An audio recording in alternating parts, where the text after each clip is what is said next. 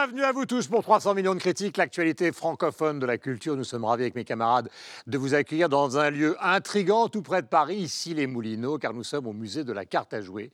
Le musée de la carte à jouer, évidemment, inspiré par ce qui existe depuis des années dans la civilisation, toute cette petite carte que le réalisateur va vous faire découvrir et qui donc participe à la fois à la culture et aux jeux de société. Nous sommes avec Laura Tenouji de France Télévisions. Ma chère Laura, bonjour. Bonjour. Bienvenue, comme toutes les semaines, évidemment, dans l'antenne de 300 millions de critiques. Et nous allons découvrir pour la première fois Nicolas Ouellet de Radio-Canada. Mon cher Nicolas, bienvenue. Bonjour. Euh, Radio-Canada, vous faites de la radio, de la télévision. Exact, les deux à la fois. Les deux à la fois. Les deux à la fois, mais pas en même temps. Ouais, de la- Je le souhaite pour vous. Et mais euh, musique, cinéma, culture, tout. Ouais, je dirais euh, société. Société. Voilà. À vos côtés, donc Michel Serruti, que vous connaissez de la radio-télévision suisse. Guillaume. Salut mon cher Michel, nous sommes avec Yves Bigot, qui est le patron de TV5 Monde, et avec la flagornerie qui me caractérise, je l'embrasse bien évidemment sur le front, de loin, car on ne sait jamais, et Sylvestre Desfontaines de la RTBF qui est avec nous, bien évidemment. Sylvestre, on va commencer par votre instantané. Bonjour mon petit Sylvestre. Auriez-vous un instantané de la semaine? Oui, j'ai un instantané de la semaine. Euh, En Belgique, on a conservé la- l'idée, on a conservé euh, la tradition du poisson d'avril dans les médias. Ouais. Et la RTBF, dans une émission qui s'appelle Hep Taxi, a monté un poisson d'avril autour de Salvatore Adamo, qui Mm. avait décidé d'arrêter sa carrière Pour faire du rap. pour faire du rap. Ouais. Exactement. Et euh, selon le principe de l'arroseur arrosé, Ouais. le rappeur qui s'appelle Eddie Ape et Adamo, qui avaient euh, construit un morceau ensemble, etc., pour le canular, eh bien, se sont tellement bien euh, mariés, se sont tellement bien entendus que le morceau a fini par sortir. Voilà. Et c'est euh, Les filles du bord de mer version 2019. Ah, d'accord. Il faut Voici- vraiment écouter ça, ça vaut le détour. Yves, Alors c'est beaucoup moins amusant, mais c'est un rapport avec Ah, la Belgique. Vous savez qu'on célèbre, même si c'est un mot euh, difficile à employer, les Commémore. 25 ans du euh, génocide euh, au Rwanda. Mhm. Donc euh, c'est une photo que j'ai prise au musée du génocide à Kigali. Euh, la promenade, qui en fait est une tombe où euh, vous euh, marchez sur 250 000 euh, cadavres. Euh, c'est une expérience dont on ne sort pas complètement euh, comme euh, quand on y était rentré. voilà, instantané choisi donc Paris. Ma chère Laura. Alors moi j'ai choisi un- une photo Instagram que j'ai trouvée sur le compte du street artist JR qui rend hommage à Agnès Varda. Ils avaient fait ensemble Visage Village et il a posté cette photo où on les voit tous les deux avec ce casque de cosmonaute en disant en légende à mon étoile filante. Pour moi, on est à final. Nicolas. Euh, c'est une photo euh, d'un pop-up shop. Il y en a de plus en plus à Montréal, au Québec, de ce genre de, de, de- de magasins instantanés où des artistes visuels vont décider de convertir leur art en, par exemple, des morceaux de vêtements ou autres, euh, ou autres, autres œuvres. Et c'est Pony qu'elle s'appelle. Elle a fait un, un pop-up shop qui s'appelle Feelings, qui devait durer seulement quelques jours, qui a duré plusieurs semaines. C'est un grand succès. Et il y a même Charlie Theron qui a porté euh, ses vêtements à Pony. Donc, euh, c'est à découvrir. C'est mon, instant- mon instantané de la semaine. Ch- Charlie Theron, donc. Theron. Très Vous dites Théron, vous? Théron, Théron. Charlie Theron. Voilà. Oh, il est bien. Michel, instantané. Une photo d'un jeune homme qui s'appelle Cédric Borges, également connu sous son nom de scène comme Stalla Muerte. Pourquoi? Bien parce que ce garçon qui habite Vevey en Suisse est champion du monde de danse hip-hop. Bravo à lui, c'est mon coup de chapeau et ma photo de la semaine. Voilà, et mon instantané sera cette photo qui représente et qui est la chambre de Victor Hugo, donc à Guernesey, dans cette maison qui vient d'être rénovée entièrement. C'est l'endroit où il a écrit Les Contemplations et, et bien d'autres chefs-d'œuvre, comme par exemple Les Misérables. Voici euh, le sommaire de cette émission. Nous sommes dans 300 millions de critiques et je vous rappelle que nous sommes à Issy-les-Moulineaux, dans le musée de la carte à jouer. Dans les émotions cachées des plantes, Didier Van Covelart s'est lancé à la recherche d'une humanité entre guillemets aux plantes et l'équipe à aimer. Le succès phénoménal de Trois Cafés Gourmands mérite que nous nous penchions aujourd'hui sur l'histoire de ce groupe. L'égyptomanie francophone est en ce moment assouvie avec une grande exposition tout en Camon qui se tient à Paris et que la bande a visité pour vous. Invités instantanés et coup de cœur sont également au programme. 300 millions de critiques, c'est tout de suite. Voilà un sujet quasiment philosophique pour démarrer. Les plantes ont-elles une âme? Les best-sellers mondiaux de l'intelligence des plantes, de l'italien Stefano Mancuso, et puis La vie secrète des arbres, qui a été écrit, sont deux best-sellers par un Allemand qui s'appelle euh, Peter Volben. C'est un des écrivains français qui maintenant s'attaque à ce sujet passionnant. Parmi les plus populaires, il s'agit de Didier von Kovlart, que vous connaissez probablement. Alors, il a signé donc un livre qui s'appelle Les émotions cachées des plantes, et vous l'avez beaucoup aimé, Michel. Oui, absolument. Guillaume. Vraiment, c'est un livre que je ne peux que recommander d'ailleurs. C'est vrai qu'alors voilà, par intérêt personnel, tout ce qui touche un petit peu à la nature m'intéresse. Je suis tombé sur ce bouquin un petit peu. côté Edelweiss. Mon côté Helvet et Helvet Helvès, oui, absolument. Mais voilà, c'est vraiment un, bouquin, une fois que vous l'avez lu, vous avez de la peine à regarder les plantes avec le même regard qu'auparavant. Et c'est un livre aussi qui s'inscrit, alors vous avez cité, il y a eu Stefano Mancuso, qui est voilà, le célébrissime neurobiologiste végétal qui a inventé le domaine et qui a écrit vraiment un best-seller alors à l'échelle mondiale, à l'intelligence des plantes.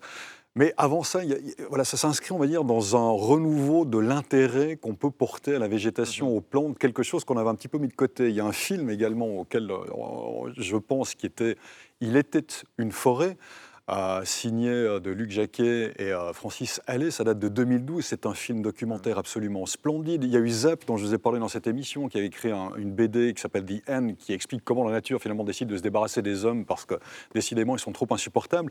Et le livre de Van Covelert, eh bien, s'inscrit- quelle est la thèse du livre de alors, le livre de Van Covelert s'inscrit là-dedans pour nous expliquer que les plantes, il y a une forme d'intelligence chez les plantes. Alors, certains sont d'accord avec ça, certains ne sont pas d'accord avec ça dans la communauté scientifique, mais d'une manière générale, d'expliquer que nous descendons, les animaux, nous les hommes, les animaux, descendons des plantes. La première source de vie sur la Terre, c'était les plantes. C'était des algues qui, petit à petit, ont commencé à acquérir une autonomie et qui, finalement, sont devenus des, des animaux. Et donc, nous sommes devenus des hommes descendants de ces animaux.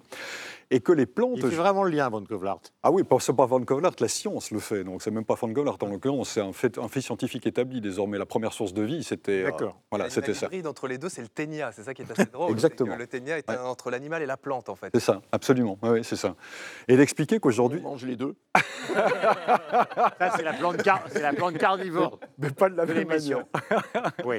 Et donc d'expliquer à, à travers un certain nombre de témoignages, évidemment, lui, euh, on le connaît beaucoup comme romancier, mais c'est aussi un vulgarisateur scientifique euh, depuis des années, il s'intéresse à cela, de raconter un certain nombre d'anecdotes ou d'expériences scientifiques. Il cite beaucoup Clive Baxter, qui a été un pionnier dans, la découverte de la sensibilité, de l'adaptabilité des plantes. Clive Baxter, qui était le type qui a inventé, c'est rigolo, comme il y, a, vraiment des points un peu étonnants, qui était le type qui a, qui a mis au point le détecteur de mensonges le plus... euh, poussé à l'époque pour la CIA, et puis qui un jour se dit, parce qu'il avait une plante verte dans son laboratoire, il dit tiens, je vais lui brancher des électrodes à cette plante verte pour voir comment cette dernière va réagir. Mal. Si éventuellement je trempe une de ces feuilles dans une tasse de café chaud, alors il met l'électrode, il, il- voilà, il, fait tremper la feuille dans le café chaud, puis la plante réagit. Il voit sur euh, l'électrogramme que voilà, il y, y a un petit pic comme ça, mais finalement c'est pas énorme. Puis alors, il essaie encore deux, trois choses, et puis la plante réagit, mais pas tellement. Puis finalement, il se dit, mais, mais je, je vais la brûler, cette plante, parce que j'ai vraiment envie qu'elle réagisse. Et au moment où il formule l'idée, c'est ça qui est génial, au moment La où il plante, tout d'un coup, un... il y, a, il y a vraiment, on voit sur l'électrogramme, la plante fait comme ça. Mais au moment où il formule l'idée, hein, il n'a pas amené le briquet. Et, et vraiment, là, à ce moment-là, il se dit, il y a quelque chose qui se passe. langue? dans, je sais pas, dans la langue de l'esprit. C'est après toute la question qui se pose, c'est-à-dire comment les plantes sont capables finalement d'être sensibles à l'environnement. Et il y a, y a énormément comme ça d'anecdotes ou d'expériences scientifiques qui sont mises en avant. Moi, une, une de celles que qui m'a les le plus plantes fassent frappé. partie du monde du vivant, tout le monde le comprend. Ouais. Euh, après, la question, c'est de savoir s'il y a derrière tout ça l'idée d'une démonstration qui, au fond, a été un grand débat aussi autour de, des animaux et Conrad Lorenz. C'est-à-dire, est-ce qu'il y a un langage, est-ce qu'il y a une souffrance, euh, est-ce qu'il y a une certaine forme d'humanité qui est cachée derrière tout ça, Alors, en dehors de la structure du vivant? En tout cas, il y a une de- intelligence. Alors, alors, Oh, alors. Alors, En Ouais. tout cas, il y a une intelligence qui est démontrée dans le livre de Didier Van Kovlart, comment elles se protègent de la maladie, comment elles peuvent euh, émettre un poison quand elles se sentent atta- attaquées. Et euh, euh, Michel le disait très bien, Didier Van Kovlart a toujours fait ça. Je me souviens d'un de ses livres qui s'appelait La demi-pensionnaire, où l'héroïne déjà euh, allait parler aux plantes et on voyait que les plantes réagissaient, donc il se servait d'expériences que lui a faites aussi, parce qu'il est très très impliqué, il est passionné par ça depuis 20 ans. Donc en lisant le livre, ce qui est intéressant, c'est que on peut plus effectivement regarder une plante de la même façon et elles sont dotées d'une intelligence. Et on parlait de tous ceux qui ont inspiré aussi Didier Van Kovlart avec des ouvrages récents. Il y a aussi une chaîne YouTube qui est assez connue, on va dire des millennials, qui s'appelle Et tout le monde s'en fout, qui est une chaîne de vulgarisation scientifique, qui a fait un film, une démonstration de 5 minutes. Pourquoi les plantes sont-elles intelligentes? Et je vous assure que quand vous regardez ce petit film qui est très très Vous ne accessible, regardez plus une fougère de la même manière. non, non, et vous ne la mangez plus en tout cas. Ouais, on joue rarement des fougères, la salade de fougères. Nicolas en fait, ce qui est intéressant, je trouve, dans ce livre-là, Les émotions cachées des plantes, c'est la façon dont on- ça nous permet de repenser notre rapport au vivant. C'est-à-dire qu'on a beaucoup parlé, en tout cas chez, chez nous, dans ces, ces derniers temps, euh, des droits des animaux, de notre rapport avec les animaux, de leur place dans notre société pour utiliser et pour en fait sensibiliser les gens à cette, euh, cette relation-là qu'on a avec les animaux. On a beaucoup utilisé évidemment l'anthropomorphisme, donc les, les animaux vivent des émotions. Et dans ce livre-là, on parle du phytomorphisme. Et moi, c'est un, un thème que j'avais jamais entendu et qui m'a vraiment euh, intéressé parce que c'est vrai que j'ai lu euh, le, livre dans l'avion avant d'arriver à Paris. Je suis débarqué à Paris. Premièrement, il y avait de la verdure, j'étais heureux, euh, pas de neige. Et deuxièmement, ça m'a fait repenser en fait à, ce- à ce rapport-là avec les fleurs, avec la verdure et à, à- à me sensibiliser à l'idée qu'ils qui, qui vivent quelque chose. Donc pour moi, c'est très intéressant. Après, il y a, je pense, à, à certains égards, peut-être un risque de dérive quelconque. Oui, parce que, par exemple, quand on parle d'accord. que- quand on parle, par exemple, de remplacer là, les organismes génétiquement, euh, génétiquement modifiés, les OGM, par des OMM, des organismes musicalement modifiés, quand on parle de l'idée que la musique peut permettre aux plantes de bon, générer une certaine forme de protéines, je me dis que si on est déjà sceptique au départ avant de- de- d'aborder ce livre-là, on va l'être encore plus avec des, des- des- des termes et des, locutions comme celle-là. Mais pour moi, ça reste quand même un livre de sensibilisation très intéressant. ouais. En même temps, euh, quand vous regardez votre salade, si tout d'un coup vous êtes pris par. euh, Vous êtes là avec votre scarole, euh, vous avez mis un petit assaisonnement et tout d'un coup vous êtes pétrifié par l'idée qu'à la lecture de Van Kovlart, la salade a une âme. Ça On mange très plus rien. On mange plus rien. Mais non, très pas une compliqué. âme, mais- Sylvestre, Mais je me Ah, mais je plaisante légèrement. mais Vous moi- êtes l'exégète et moi je suis le plaisantin. Je me suis posé la question aussi. et Je me suis dit, mais au final, je ne vais plus pouvoir manger de, de plantes si on me dit effectivement que. Le champignon à la grecque. Mais le champignon à la grecque a une âme. Ouais. C'est ça le problème. L'âme grecque. Et tout le, Il et tout le background, Aristote, etc. derrière.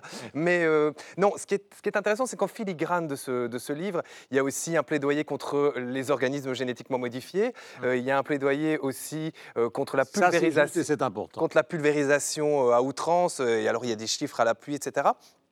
Et euh, c'est en filigrane, donc il y, a il y a tout le côté un peu littéraire de Van Cowellard qui fait passer un peu les choses, euh, à la différence des, des deux autres livres précédents, L'intelligence des plantes, qui a été fait par un, un scientifique, et puis euh, La vie secrète des arbres, ça c'était plutôt un forestier. Et donc ici on a un, un- un auteur qui, euh, qui explique ça, donc c'est intéressant à, à ce titre-là. Et donc c'est pas, ce n'est pas moralisateur à outrance, je trouve, mais il y a quand même un message derrière qui est très très intéressant et qui est très très fort et qui explique en fait que si on laisse faire la nature, elle est tout à fait capable de pouvoir gérer un certain nombre de choses.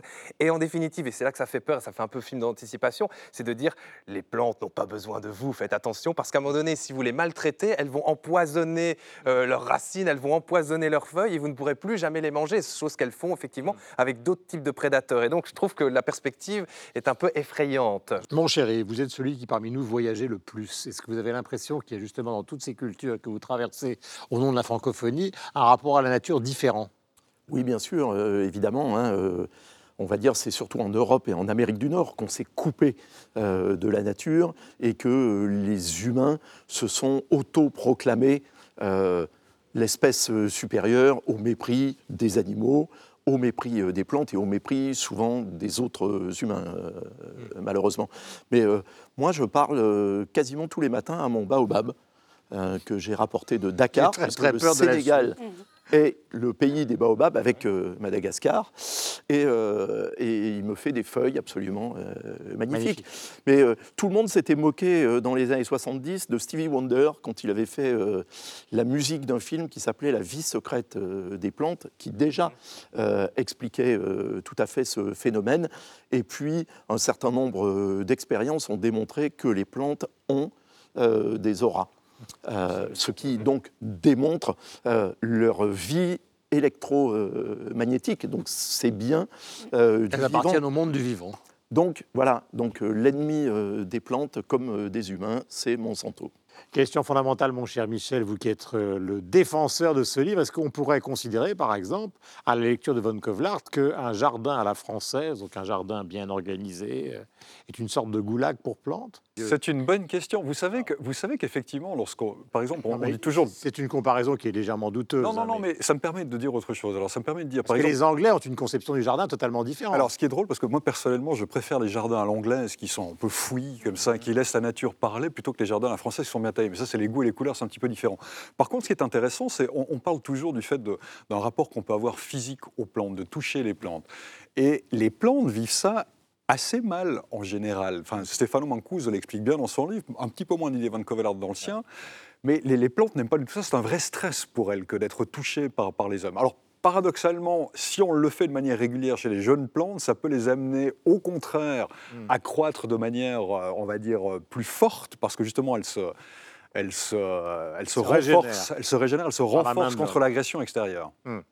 Euh, puisque nous allons terminer avec vous, mon cher Nicolas, puisque vous êtes le nouveau dans cette émission avec beaucoup de bonheur. Au fond, on a toujours défini la culture comme étant justement quelque chose qui s'établissait contre la nature. Mhm. Et on a l'impression qu'avec Von Kovlart, c'est la réintégration justement de, de l'une dans l'autre. Ouais, en fait, je pense que c'est la notion de, de- de réciprocité. Donc, les plantes font preuve, selon euh, Didier Van Kovlart, d'une certaine forme d'altruisme. Donc, ils sont capables de non seulement faire des choses pour survivre elles-mêmes, mais pour permettre à d'autres êtres vivants autour d'eux de survivre et de mieux vivre. Je pense que c'est la notion donc de, de l'humain, de, de cet animal que nous sommes. Euh, Est-ce qu'on est capable, nous aussi, d'être capable d'être dans cette... euh, dans cette réciprocité, dans cet altruisme, de redonner aux plantes et d'être capable de les écouter pour qu'on puisse cohabiter, euh, les animaux et elles, euh, en- ensemble? Ce ce qu'on comprend bien, c'est vraiment c'est que c'est un tout. On est dans un tout Exact. et tout est vivant. Les plantes, les animaux, les hommes, et tout est interdépendant. Et si on comprend ça, c'est déjà un grand pas qu'on fait. Ce livre euh, y participe. Donc il existe des émotions cachées chez les plantes, ce qui n'empêchera jamais de déguster une bonne salade. Euh, lancement donc d'un nouveau sujet, puisque nous allons passer à la musique. Alors avec un groupe totalement étonnant, c'est le moins qu'on puisse dire, qui s'appelle Trois Cafés Gourmands. Et ce groupe a été vu sur YouTube 102 millions de fois. Euh, le tube, car il s'agit vraiment d'un tube et d'un premier album de ce groupe qui s'appelle Un air de rien, se vend à l'appel. Qu'est-ce qui peut expliquer ce succès? Nous allons en parler dans un instant, notamment avec Yves, mais voici l'extrait.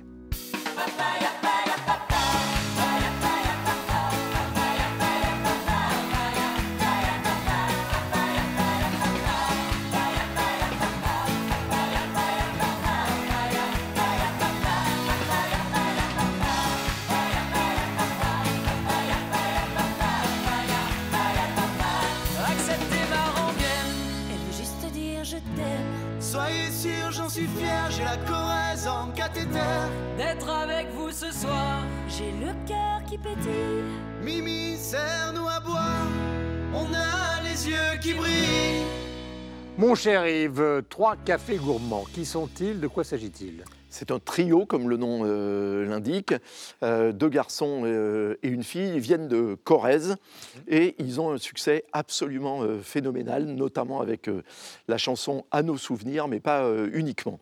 Alors, qu'est-ce qui fait leur succès? D'abord, stylistiquement, vous venez de le voir et de l'entendre, on est quelque part entre Zaz, Patrick Sébastien et Jean-Jacques Goldman. Ça. le succès, euh, je pense qu'on peut le mettre en parallèle, évidemment, avec euh, la crise des Gilets jaunes que subissent euh, la France, un petit peu la Belgique et les, Pays-Bas depuis de nombreux mois, c'est-à-dire la revendication par les régions ben, de leur existence, de leur identité et du fait que ben,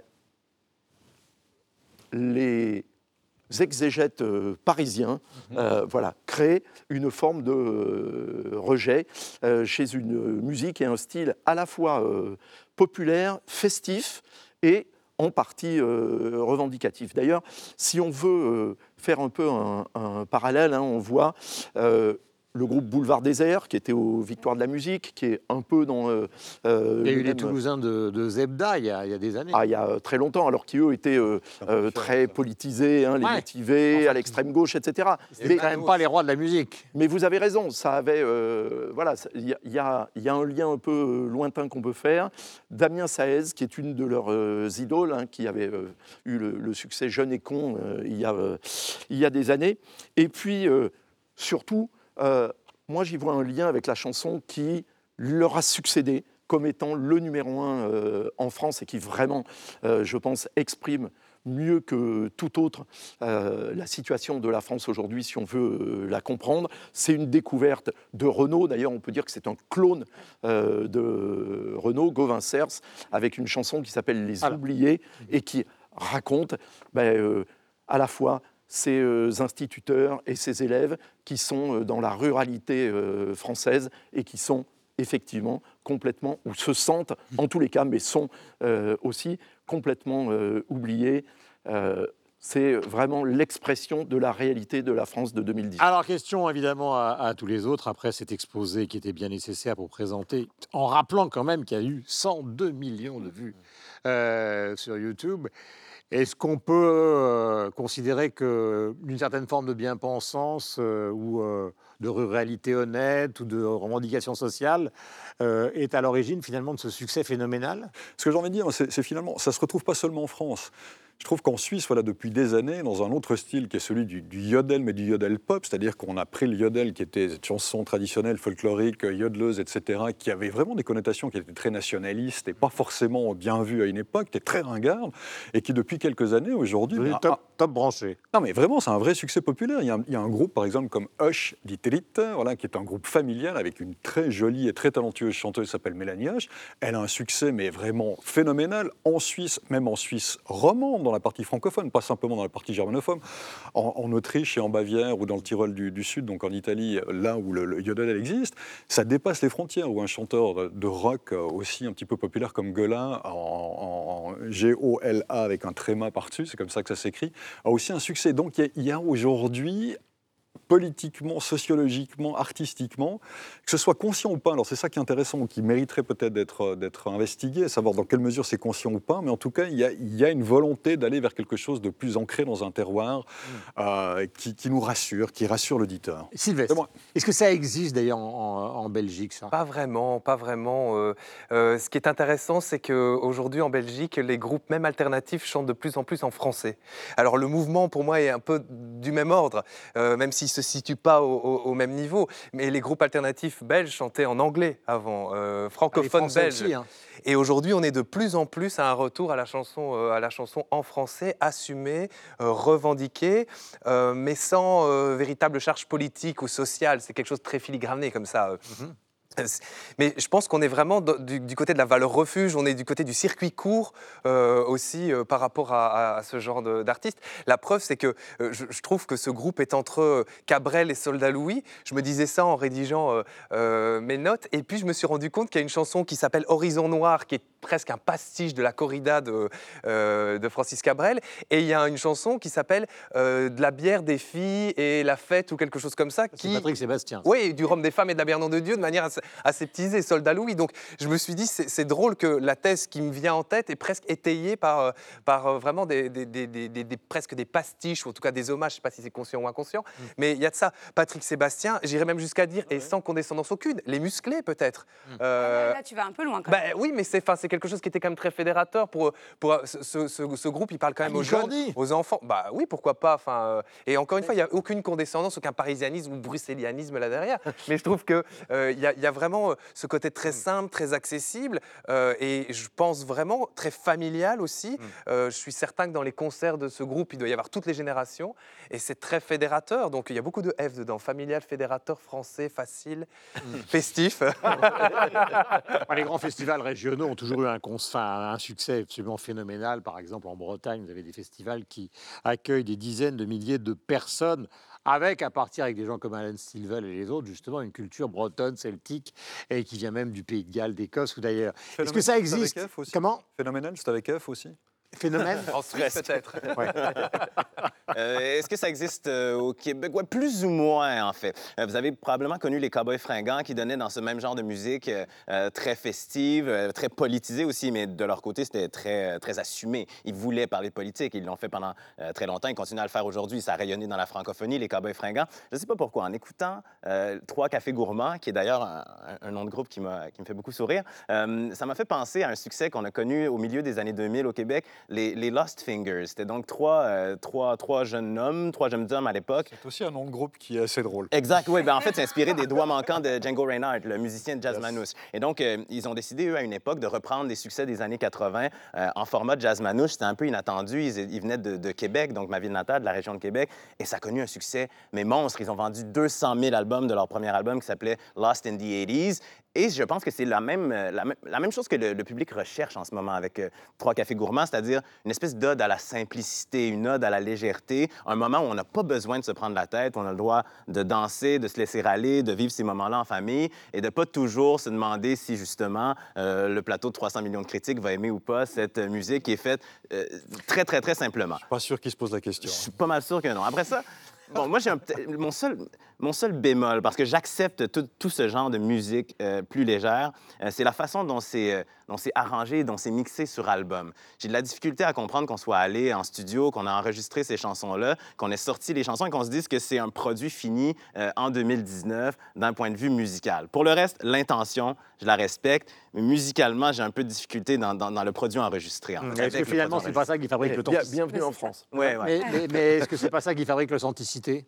Peut-être. ouais. Le fait que ce soit mixé, Bah, que c'est un côté justement non, un peu. euh, variété comme ça. Enfin, Oui, euh, enfin, voilà. Non, lim- je- je vous limite, dis, c'est En même temps, ce qui est intéressant, quand vous écoutez l'album, ce qui est ça qui est drôle, c'est qu'il y a un côté qui est un peu. euh, Bah, euh, voilà, Nicolas en parlait, il y a un côté un peu jazz, manouche, flam- flamenco, ce qui, ce qui, Ouais, qui a rien à voir avec la Corrèze. Gypsy.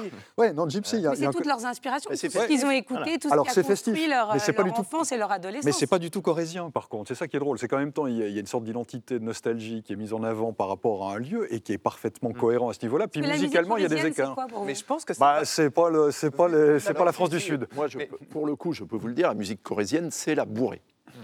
Vu de la Belgique, c'est pas du tout un disque corésien, c'est un disque très français, un disque très français hors Paris. euh, Oui, oui. Entendons-nous bien, mais mais il y a euh, un disque chiracien. par exemple. Alors, pour expliquer, Oui, oui, Chiracien. Jacques Chirac était corésien de Mémac. Voilà.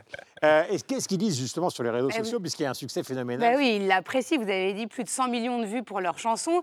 Et c'est par ce côté naturel, ils ne se prennent pas au sérieux. Et quand vous regardez leurs interviews, les passages qu'ils ont eus dans certaines émissions qui sont regardés en replay euh, sur euh, les réseaux sociaux, il n'y a que des commentaires positifs, puisque finalement, on arrive à s'identifier. Parfois, vous avez des groupes qui se prennent pour quelqu'un d'autre. C'est-à-dire, ils, ils- ils endossent.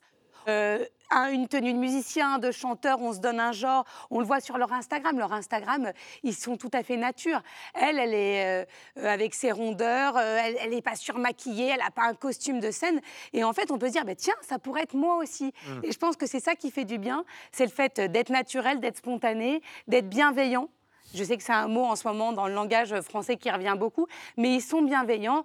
Et finalement, donc on a échangé beaucoup hein, sur ce groupe en disant euh, qu'est-ce que vous en avez pensé? Je crois que je suis une des seules à l'avoir aimé autant parce que ça m'a fait du bien par rapport à toutes, euh, toutes les nouveautés, toutes les euh, qu'on a d'anxiogènes, même euh, à chaque fois qu'on vous apporte un nouveau groupe, pas uniquement culturellement les nouvelles, tout est anxiogène et là d'un seul coup, Tu fais référence oui, aux Young oui, ça va, oui, ça va pas changer ma vie, oui, musicalement ça, ça révolutionne rien, ça fait juste du bien et ça fait et voilà. C'est un- truc corésien, ça. Après le président normal, le groupe de musiciens normaux, c'est ça? Non, je, je- vois pas ça comme ça, par- non, bien. attends, Une petite question à Yves qui a longtemps travaillé dans l'industrie de la musique. Est-ce que par exemple pour un directeur artistique, bah, vous voyez arriver la maquette, euh, Yves, ça a dû vous arriver 25 fois quand vous travaillez, est-ce que c'est un succès prévi- prédictible? Pas facilement, non. Euh, parce que, euh, et d'ailleurs, ils s'y sont euh, confrontés. Je pense que ça n'est pas un hasard si c'est le label Play2, justement, Ouais. qui a signé cet artiste, parce qu'ils sont un peu spécialisés, justement, dans le fait de signer des avec- artistes avec voilà, différent avec Zaz, hein, qui est plutôt vilipendé par la critique bien pensante, que ça soit celle du rock comme celle de la chanson française. Alors que c'est elle aussi un véritable phénomène, c'est une artiste qui marche très bien et qui en plus s'exporte. Zaz, elle a un succès formidable Ouais, chez vous, aussi, ouais. euh, au Canada, mais c'est une star en En Allemagne, Russie. en Russie, dans le etc. Euh, voilà, mais effectivement, c'est vraiment l'anti-parisianisme par, euh, par excellence. Par essence. Comme Patrick Sébastien, dans un genre proche, même si pas identique. Voilà, nous allons recevoir maintenant Denis Butaille. Bonjour Denis. Je vous laisse ma place. Voilà. Bonjour. Euh, vous êtes le directeur parce que nous sommes depuis le début de cette émission donc au musée de la carte à jouer à Issy-les-Moulineaux. Alors c'est un musée qui est apparemment pas connu, mais en fait très connu parce qu'il suffit de taper euh, sur Google ou sur les autres euh, moteurs de recherche et immédiatement il sort. Il sort même souvent en première position. Et on est à Issy-les-Moulineaux, une ville numérique, donc effectivement son musée municipal, le musée français de la carte à jouer, unique dans le monde, donc bénéficie évidemment aussi d'une euh, belle reconnaissance en matière numérique. Mmh. Et donc, on, est très présent sur les réseaux sociaux. C'est une nouveauté. On a un site internet intéressant qui, justement, montre l'activité, le dynamisme du musée. Un musée, aujourd'hui, c'est presque plus qu'un musée. C'est un centre culturel. Euh, on peut y pratiquer euh, un certain nombre d'activités, on peut être spectateur d'un certain nombre euh, de, euh, de, faits culturels, de, concerts, de tournois. ce musée est particulier puisqu'il y a évidemment des cartes, c'est-à-dire des objets d'art à voir, mais il y a également du jeu, il y a un fait social, on peut pratiquer. Ici, vous visitez, et vous jouez. Bah, Qu'est-ce qui a eu l'idée, en fait, Denis, de, de cette aventure? Ah, C'est une idée à la fois collective et puis en même temps quelque chose qui, s'est imposé. Euh, en 1930, un donateur euh, fait euh, don, justement, don à la ville d'Issy-les-Moulineaux. D'une collection. D'une collection, mmh. toute sa vie. Et 50 ans après, la conservatrice Agnès Barbier, à l'époque, organise une manifestation, une exposition qui révèle dans ce don une planche, notamment la planche qui est derrière vous, une planche de tête de portrait français euh, début du XVIe siècle, quelque chose d'unique, mhm. et euh, donc qui permet de, se dire qu'on avait un, petit trésor, une pépite dans les mains, et toute l'histoire du musée démarre. reconstruit. C'est ça. On est en 1986, l'aventure démarre. On veut faire un musée absolument unique, donc original, mhm. et on crée un écrin de plus de 2000 mètres carrés, un des plus grands musées d'Île-de-France, donc pour recevoir cette collection mhm. extraordinaire. Euh, ici, Mouno donc, est, une ville qui, est juste à côté de Paris. Euh, c'est presque Paris. Euh, ici, les gens qui viennent, ils viennent pour voir, ils viennent pour jouer, ils viennent pour. On, leur enseigne, par exemple, belote, canasta, poker. Enfin, comment ça fonctionne? Alors, belote, canasta, bien. Poker, non. Non. Non, poker, il faut miser, il faut de l'argent, on n'est pas un cercle de jeu. Il y a les cartes. Mais il y a les cartes, bien sûr. On peut jouer, euh, on peut jouer au musée. on pourrait ajouter la magie. Le couillon, le scat, le gorek, euh, la scopa. Oui, tous les jeux européens, tous les jeux du monde euh, sont à, Issy-les-Moulineaux, au musée français de la carte à jouer, parce que on joue ici. On a des tournois également de mahjong, donc on part en Asie, on part en Chine. Mmh. C'est le tour du monde en permanence. On parle aussi de tout. On parle de la ville en ce moment, donc c'est Raymond Depardon qui expose euh, mhm. tout son travail de photographie sur les grands architectes actuels à Issy-les-Moulineaux, mhm. mais également euh, des choses totalement différentes. La nuit des musées, au mois de mai, on va parler de Victor Hugo, vous en parliez tout à l'heure. Mhm. Euh, Victor Hugo, Adèle Fouché, à l'été 1819, euh, commence à s'embrasser à Issy-les-Moulineaux. Donc nous, on va en parler, ce 200e anniversaire de ce premier baiser. Mhm. Euh, pour nous, c'est évidemment le moment de, fêter ça. Ah, Denis, question, est-ce qu'il existe ici une sorte de chef-d'œuvre, comme par exemple, vous avez le déjeuner sur l'herbe de Manet à Orsay ou la Joconde au Louvre? Est-ce qu'il y a un chef-d'œuvre une carte particulière, un jeu particulier, un objet particulier Alors, j'ai envie de vous répondre facilement. On en a 25 000 chefs-d'œuvre. Euh, mais en réalité, il y en a peut-être une qui a euh, effectivement les faveurs du public, parce que c'est la plus ancienne. Elle date du XVe siècle. Euh, c'est une carte d'un tarot de Ferrare, donc on est en pleine Renaissance italienne, la cour d'Isabelle d'Este, l'entourage de Cosmetura. Donc on est dans un moment où l'art est en train d'éclore de manière extraordinaire en Italie, mhm. par foyer. Donc on a Florence, on a Milan et on a Ferrare. Et chaque grande cour est en train de se doter mhm. euh, d'instruments de pouvoir, d'instruments euh, aussi culturels. Et le tarot, le tarot princier, les triomphi, mhm. en fait partie. Et nous, on a la chance d'avoir une carte d'un tarot princier, quelque chose d'extrêmement rare, rarissime, même qu'on a acheté en 92, le chariot de Ferrare, qu'on vous invite à découvrir. Question Est-ce qu'il y a de, grands artistes qui ont signé des jeux de cartes Et autre chose, est-ce qu'il y a des artistes méconnus, justement, euh, qui sont reconnus dans le, la facture du, jeu de cartes? Alors, des artistes très connus qui se sont qui se sont emparés voilà, du jeu de cartes, euh, de Delaunay, euh, Sonia Delaunay, des artistes actuels, mais des artistes aussi plus anciens. Le jeu de cartes est, est véritablement un support pour artistes. Et à partir des années 1900, on aime à bah, justement prendre un cadre et puis après faire preuve de liberté dans ce cadre pour créer autre chose, un nouveau langage. Bah, question, Michel. Question très bête, mais je me la posais en, préparant cette émission. Est-ce qu'on est qu'on sait finalement comment, enfin, à partir de quand et pourquoi on est arrivé sur cette iconographie pardon, précise des cartes avec roi, dame, valet, enfin les chiffres, etc. Et, c'est parce que ça a l'air assez universel quand même, aussi comme langage. C'est notre anthropologue, Michel. Donc oui, nous posons des questions, nous, posons des questions bas de gamme, tous, et puis tout d'un coup, Michel surgit. Pouvez-vous nous dire euh, c'est évidemment une merveilleuse question. les premières cartes. Oh, merci. Toutes mes félicitations. qu'elle était simple Les premières cartes, a, priori, sont chinoises. C'est lié à l'invention du papier, donc il faut euh, évidemment le lier. On est au 7e, euh, peut-être un peu avant, donc en Chine. On n'a pas de vestiges, euh, donc on, on, ne présente pas de cartes euh, de cette époque-là. Mmh.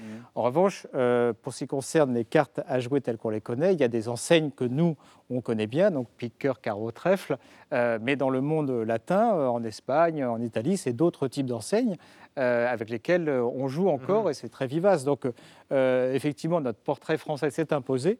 le portrait d'ailleurs de Paris, donc toujours le fameux portrait de Paris, mmh. qui après la Révolution devient finalement le, le, portrait de France et le portrait du monde. Donc, c'est d'abord une expérience française donc, qui, qui, a été proposée au monde entier, qui a été adoptée donc au monde entier. Merci Denis. Nous sommes donc à ici les Boulineaux au musée de la carte à jouer. Troisième sujet, il s'agit de l'expo Tout en Camon. Il y a dans ce musée, on en a parlé, donc des jeux de tarot qui reproduisent l'iconographie de l'Égypte ancienne. L'égyptomanie est répandue depuis très longtemps et la France n'est pas pour rien dans ce phénomène.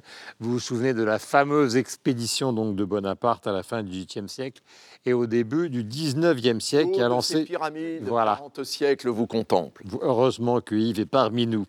Passion donc occidentale à propos de l'Égypte, passion qui est assouvie en ce moment avec une grande exposition consacrée encore une à Toutankhamon qui se tient à Paris. Je propose de découvrir et de la découvrir en images et nous en parlerons après.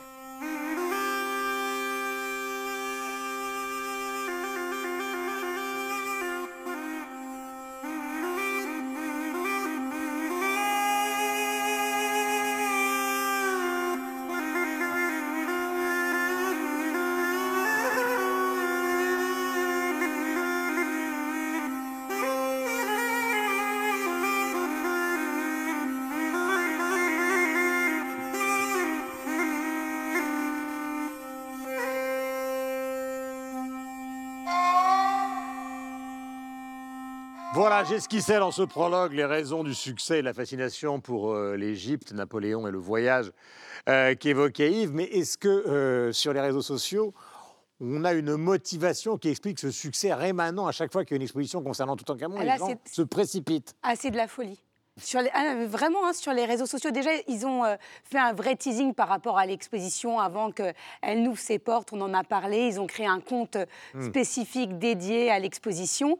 Euh, même sur leur site internet, il y a plein de, questions que les gens peuvent se poser auxquelles ils répondent. On peut euh, tourner les objets en 3D, même si on ne va pas voir l'exposition, elle suscite un intérêt qui dépasse la visite. C'est-à-dire que d'un seul coup, il y a plein de sujets qui reviennent. Il y a des comptes sur Howard Carter. On se repassionne pour lui.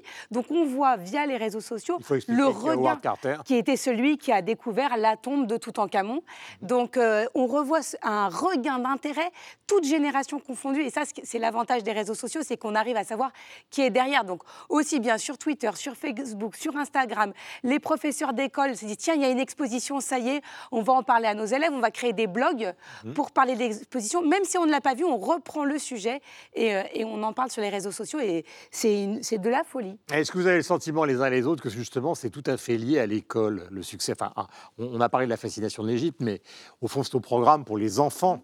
Euh, L'Égypte ancienne, c'est toujours un petit peu mystérieux. Et tout en Camon avec Cléopâtre sont les deux personnages euh, bah, les plus célèbres dans l'inconscient populaire. Michel, ou les autres Non, alors c'est peut-être l'école, mais ça fait partie de notre civilisation. C'était, euh, je crois que c'était Claude Richard, qui était la conservatrice euh, du, musée d'art et d'histoire à Genève, qui disait voilà, l'Égypte ancienne, c'est la mère de toutes les civilisations, dont, dont la nôtre aujourd'hui. Les Grecs étaient déjà, déjà eux, étaient passionnés par l'Égypte ancienne. Donc ça, ça, a traversé les temps. à la Renaissance, il y avait des momies déjà à ce moment-là qui étaient emmenées d'Égypte ici dans la partie occidentale européenne, en France, pour, voilà, pour des évaluations scientifiques. Puis après, même au niveau architectural, qu'on puisse penser aux, je sais pas, aux pyramides, aux obélisques ou autres, bah, ça, ça, a influencé ensuite notre art. Donc l'Égypte, elle a toujours été là. Il y a le registre du mystère aussi qui est très et important. Puis, et puis il y a ça. Alors vous rajoutez en plus la petite pincée de mystère, de rites, de, de, de, de voilà, on ne sait même pas comment les pyramides ont été construites encore aujourd'hui. Mm. Bah, ça, nourrit l'imagination, l'imaginaire tout le temps. Donc c'est vrai, Nicolas, aussi ça. Ouais, puis je pense qu'il y a quelque chose aussi de contemporain dans dans les valeurs qu'on entretient en ce moment. C'est-à-dire que quand on va voir bon, cette exposition-là sur Toutankhamon, quand on parle de l'Égypte ancienne et de tous ces artefacts, euh, il y a la notion du, du luxe purement, du, du brillant, et, et, aussi la notion de la transmission, c'est-à-dire qu'est-ce qui va subsister de nous dans le futur, est-ce qu'on va continuer à parler de nous? Et quand on va voir une exposition comme Toutankhamon, ou quand on parle de bon, euh, n'importe quel personnage de, de cette raison, pharaonique... C'est la recherche de l'immortalité aussi, exact, de voilà. l'Égypte. Donc c'est totalement fascinant pour l'humanité. Oui, ouais, tout à fait. Puis moi, c'est ce que j'ai vu. Puis je pense qu'il y a aussi un aspect, et là peut-être que je vais loin en disant ça, mais il y a un aspect politique, c'est-à-dire euh, de présenter une exposition comme Toutankhamon, c'est aussi un outil euh, de soft power égyptien par rapport aussi, quand on parle au tourisme, euh, entre autres. Alors, nous, on est en train de financer, en allant voir cette exposition-là, la construction de leur fameux grand musée égyptien qu'ils essaient de construire depuis, depuis Qui ouvrira des années. en 2020. Hum, Donc, et voilà. euh, l'équipe de Maghreb Orient Express avec Mohamed Kassi y était justement au mois de décembre. hein. Ils ont ramené un 52 minutes que nous avons euh, diffusé, à la fois sur euh, le musée du Caire et sur les fondations devant les euh, pyramides de Gizeh du futur musée euh, d'Égypte qui va être absolument monumental et, Et et- très étonnant. Mais ce qui est, ce qui est très fascinant, c'est que l'ensemble de la culture pop est Ouais. pleine euh, d'égyptologie. Euh, Earth, Wind and Fire, Michael Jackson, qui se rêvait euh, lui-même en pharaon, évidemment, les cigares du pharaon, Exactement. Blake et Mortimer, euh, je veux dire, la. Akhenaton, ouais. évidemment, qui était le père de Toutankhamon, Mhm. petit pharaon euh, adolescent qui n'a d'ailleurs jamais vraiment régné. C'est- fantastique en même temps qu'on parle de ce pharaon qui n'en a même pas réellement été un, juste parce que c'est lui dont on a retrouvé la, la tombe intacte. Alors, question, parce que tout à l'heure je vous ai interrompu Michel, mais je vous rentre. Qu'est-ce qu'on voit dans cette exposition? Parce que maintenant, il y a l'engouement, c'est sûr. L'apport à la culture, en général, c'est évident, on vient de le développer dans tous ses aspects. Et maintenant, qu'est-ce qu'on voit? Alors cette exposition singularise, il y en a eu, il y en a eu, je ne sais pas combien des expositions euh, sur l'Égypte ancienne et sur Toutankhamon. Celle-ci se singularise par le fait qu'il y a un certain nombre d'objets qui sortent pour la première fois d'Égypte et qui sont exposés. Alors ce sont des objets qui, étaient, qui ont été retrouvés par Howard Carter en 1992 lorsqu'il a, eh bien, en 1922, pardon, pardon, 22, lorsqu'il a découvert, euh, découvert cette tombe, cette chambre funéraire. Alors voilà, il, a- il a ressorti tous les objets, dont euh, le, le- le- le coffre, enfin avec les différentes euh, sarcophages. or, mais qui lui est resté euh, Qui n'est pas là. en Égypte. Et d'ailleurs, je fais remarquer que la plupart des journaux français ont dit bah, nous, il ne nous viendrait pas à l'idée de sortir la Joconde, ce qui est une erreur, car euh, André Malraux avait emmené la Joconde à New York. Alors, mais je crois que ce serait plus le cas aujourd'hui. Ce serait plus possible aujourd'hui de sortir la Joconde, semble-t-il, Oui, mais on l'a fait. Oui, à l'époque, oui.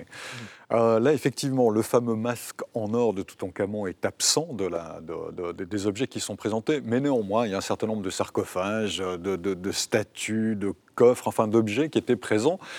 Alors, l'expo en elle-même, elle est vraiment dans l'ordre de, je ne sais pas moi, d'un... Est-ce qu'elle est à la hauteur de l'imaginaire qu'on vient de développer avant? Alors oui Ou et est-ce non. qu'elle est un peu déceptive? Alors, alors, je vais vous Mais répondre. parlez franchement. mais je sur veux les dire- réseaux sociaux, alors, oui un non. peu déceptive. Non, je veux dire, je veux- oui et non. Je vais vous dire pourquoi. Oui, parce que, parce que, enfin, non, parce qu'effectivement, la mise en scène, c'est un petit peu une succession d'objets, dans- comme un vieux musée d'ethnographie, donc c'est pas forcément très passionnant. Il faut presque faire un effort, c'est-à-dire quand on se dit, ben voilà, les objets qu'on regarde, ils ont 3000 ans, en principe, ils étaient enterrés, on n'aurait jamais, dit leur- on n'aurait jamais dû les voir. Là, la magie revient. Donc là, on se dit, oui, on assiste à quelque chose de, particulier, de, de beau, mais néanmoins, c'est vrai qu'on est dans quelque chose d'assez statique, d'assez scolaire, je dirais, qui n'est pas... euh, qui- Ben, C'est-à-dire, on- le pharaon ne vient pas vous accueillir. à Non, non, il vient pas lui serrer la Alors qu'on s'attend à ça. Un cigare à la bouche. Il y a un mélange des genres qui est un peu particulier, je trouve, parce que, euh, en définitive, c'est donc c'est une grosse boîte américaine qui produit ça, qui s'appelle IMG, euh, qui fait Miss Univers, enfin euh, toute une série de choses comme ça. C'est très Euh, américain. C'est très américain, qui disent clairement, euh, nous, pour que ce soit rentable, on doit faire sold out tous les jours. Donc on se rend bien compte à quel point, effectivement, il y a un battage autour de, de cette expo. Euh, comme on dit par chez moi, j'ai l'impression qu'on vend un chat dans un sac euh, aux gens parce qu'effectivement, euh, on dit l'expo tout en camon on arrive à la Villette, il y a un énorme tout en camon qui est écrit euh, au-dessus de, la grande halle. On entre, il y a un énorme écran. On, arrive dans une antichambre avec un écran courbe, donc on se dit, waouh, la technologie, etc. Puis les portes s'ouvrent et puis, put, ça a tendance à retomber. C'est un euh, peu comme un film qu'on vous survend. Voilà, On, et- on l'a tellement et- vendu qu'à un moment, Et on le est un petit peu pré-générique est waouh, enfin, avec ces portes qui s'ouvrent, etc. Et puis on arrive, euh, effectivement, on se dit ah ok, enfin voilà, il y a des espèces de, de, de présentoirs comme ça, et on en oublie presque l'intérêt. euh, au niveau de l'histoire de l'humanité, l'intérêt au niveau de du, travail de la main que ça a pu représenter, etc. Parce qu'en plus, comme ils doivent faire sold out, c'est bourré de gens autour, des, euh, au- au- autour de ces œuvres. Euh, tout le monde prend des photos, donc ça devient vraiment une expo Instagram. Et quand on regarde Instagram avec le hashtag, il y en a partout, partout, partout. Et donc, euh, quand je dis c'est une expo de l'entre-deux, c'est comme si on avait mis énormément de moyens pour reproduire une expo muséale. Et en définitive, on aurait pu aller beaucoup plus loin avec une Ah bon, ils réplique sont très malins. Avec une réplique du tombeau. Bah oui, mais enfin, au final, euh, moi je préfère voir ça dans un musée que de- d'aller le voir euh, dans la grande halle de la Villette. C'était le Nicolas. cas d'ailleurs, ce qui était le cas. Mais en fait, l'idée, c'est qu'on est dans une, on est dans une ère d'expérience. Donc, on s'attend à, dans la façon dont c'est, dont c'est promu, ce- cette exposition-là, à vraiment vivre une expérience complète et entière. Et en tout cas, pour Ouais. ma part, l'expérience que j'ai vécue, c'est d'être entassé avec des gens autour de, de certains objets, d'avoir de la difficulté à lire les descriptions et au final, de ne pas vivre cette expérience interactive qui a l'air d'exister sur les réseaux sociaux, que j'aurais aimé vivre comme spectateur de cette exposition-là. Après ça, on ne va jamais remettre en question l'importance de, de- de- du sujet, de la matière, mais je pense que l'expérience qu'on vit peut-être pas à la hauteur des, des attentes. Pour moi, il aurait fallu une reconstitution du tombeau, par exemple. Enfin, on voit juste une petite carte. Enfin, le je, je profite, alors ça a été le cas. Il y a une expo qui a tourné en, en Europe. euh, Il y a, il y a maintenant une trentaine d'années. Non, non, moins que ça. En notamment, elle était en Suisse euh, il y a peut-être euh, il y a quelques années, 5-6 ans, une dizaine d'années. Elle, a- elle a commencé en Suisse, c'était à Zurich il y a une dizaine d'années de ça. Et Il y en effectivement, a tellement eu. peut-être je me- on avait recréé la chambre funéraire avec des copies d'objets. Ce n'étaient pas les originaux, mais on avait recréé ça. C'est aussi une expo qui a eu un, un succès phénoménal. Donc peut-être aussi ce qui joue en défaveur de cette expo, c'est comme on a tellement l'habitude de voir les expos, il y en a tellement. Finalement, c'est plus vraiment si les objets sont les vrais objets ou des faux objets. Là, ce sont des vrais objets à Paris, c'est clair. mais on s'en rend même pas compte. Mais on, mais oublie, on doit vraiment faire un effort de se dire, mais il a Ouais. 3000 ans Ouais, cet ouais, objet, waouh Et puis on n'aurait jamais dû le voir parce que c'est presque. euh, Et ça, quand on est dans un musée, on a cet effet-là qui revient, où on se dit c'est un objet authentique. Là, tout est, il y a tellement de faux tout autour qu'au final, ces objets-là, on se demande même s'ils sont vrais ou Mais, pas. Enfin, par exemple, est-ce qu'au Canada, il y a eu des expositions tout en Camon Ouais, en 1985, par exemple, euh, au Québec, on a fait une exposition qui s'appelait euh, Ramsès euh, et son temps. Donc, c'est un peu le même concept. C'est-à-dire qu'on avait organisé cette exposition-là au Palais de la Civilisation. C'était le fameux maire Jean Drapeau, qui est un de nos maires euh, iconiques euh, au Québec, qui nous a amené la Place des Arts, l'Expo 67, qui nous a amené aussi le métro de, Montréal. Et donc, on est allé le voir, puis on lui a dit on pourrait faire une exposition avec des représentations photographiques euh, du tombeau de euh, Néfertari. Et lui a dit non, non, non, on fera pas ça, on veut des vrais objets. Et donc, ils, ils ont discuté, ils ont amené 80 objets, je pense, à cette époque-là, euh, au Palais de la Civilisation. Ça a attiré 700 000 personnes, euh, à cette exposition-là. Ça avait été hautement complexe. Les objets étaient arrivés 10 jours en retard. Les assurances avaient coûté 35 millions de dollars. Bref, ça avait été complexe. Mais après ça, personnellement, j'avais jamais été conscient qu'il y avait une passion pour l'Égypte québécoise avant de me remettre à faire ces recherches pour voir qu'est-ce qui avait été fait. L'année dernière, en 2018, on a eu ce genre d'exposition-là aussi dans un musée qui s'appelle Pointe à Carrière, euh, à, à- à Calière, oui, mais qui, euh, qui présentait donc le, le pendant féminin de l'Égypte pharaonique. Donc ça s'appelait Reine d'Égypte, et là ça tournait autour des, des femmes, des, des pharaons entre autres. C'était une civilisation paritaire, euh, justement. C'est vrai, c'est vrai. où vous aviez des pharaones, pas simplement des épouses Mhm. de pharaons comme la fameuse Néfertiti, mais des pharaones qui ont euh, régné et pas uniquement euh, Cléopâtre. Nous allons terminer par les coups de cœur donc, euh, de cette émission, en commençant par vous, mon cher Yves. Alors, c'est le nouveau livre de Bruno Patino, La civilisation du poisson rouge, petit traité sur le marché de l'attention. Euh, chez euh, Grasset, Bruno Patino est le directeur éditorial d'Arte, après avoir été directeur des programmes euh, de France 2. Euh, il enseigne le journalisme à Sciences Po également. Et en fait, c'est un livre absolument passionnant que vous devriez, que nous devrions absolument tous lire, qui raconte très exactement comment l'idée d'Internet, qui était cette idée hippie du partage du savoir et de la connaissance, est devenue l'instrument qui va détruire la civilisation. C'est radical au moins. Une exposition qui s'appelle Art et déchirure. C'est une expo autour de l'art brut. Ça se passe au théâtre de Liège. Et c'est une exposition en coordination avec euh, un musée, le musée d'art singulier de Rouen. Mon cher Michel. Un grand petit livre cette semaine, petit par sa taille, 70 pages, que l'on doit à Mathias Joliet. C'est son premier roman, ça s'intitule Rosa Blanche, c'est aux éditions des Sauvages. Ça raconte une marche en montagne et même en haute montagne. Alors c'est un rapport à la nature, je vous en parle puisqu'on a parlé de Van Covelert, bien sûr, qui est splendide, au silence, à l'introspection. C'est un bel hymne à la vie en général et à sortir des sentiers battus. C'est très réussi. Un nouveau festival québécois qui s'appelle le Festival Métro Métro. Montréal est de plus en plus, et même le Québec en général, de plus en plus inscrite euh, dans, dans le circuit des festivals nord-américains musicaux. Métro Métro, donc, c'est le premier grand festival euh, hip-hop euh, de Montréal. On va recevoir, entre autres, Snoop Dogg en tête d'affiche. Il va y avoir aussi la fameuse Cardi B et Future qui vont être là. Donc, ça se passe tout aux abords du stade olympique de Montréal où se déroule aussi la, virée classique dont Mathieu vous a parlé, je pense, il y a quelques semaines. Euh, deux événements complètement différents, deux publics différents, mais euh, un festival qui va faire euh, se déplacer les masses. Voilà, Snoop Dogg qui est grand-père maintenant, ça paraît totalement vrai. et, ami avec Martha Stewart, faut jamais Totalement invraisemblable. On se demande ce qu'il y a dans le biberon du petit-fils. Ma chère Laura. Mon coup de cœur, c'est une expérience qui a été menée par la Haute École des Arts de Berne sur des fromages.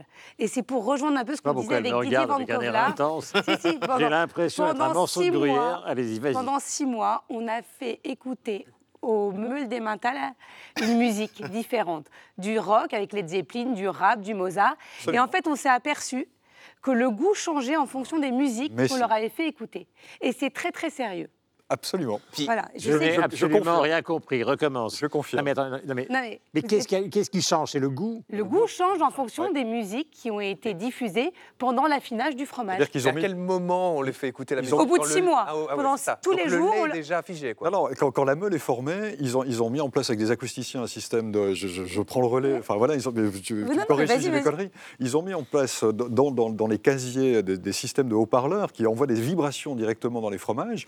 Et en fonction des musiques qui leur ont transmises, donc ça, effectivement du rock, du rap, enfin, etc., ça a influé sur le, goût, du, gruyère, de, du, oui. en l'occurrence des meules mental au final. Donc le fromage n'était pas le même en fonction de la musique à laquelle elle était soumise. Euh Je me rappelle plus comment ça marche, mais effectivement, il y a, plus vraiment, il y a des vraies différences. Ciao. Je me souviens du bord de mer avec ses filles au si clair. Elles avaient l'âme hospitalière, c'était pas fait pour nous déplaire.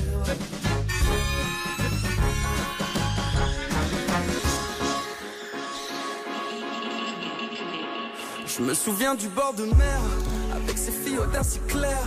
Elles avaient l'âme hospitalière, c'était pas fait pour me déplaire. Naïve autant qu'elles étaient belles, on pouvait lire dans leurs prunelles qu'elles voulaient pratiquer le sport pour garder une belle ligne de corps.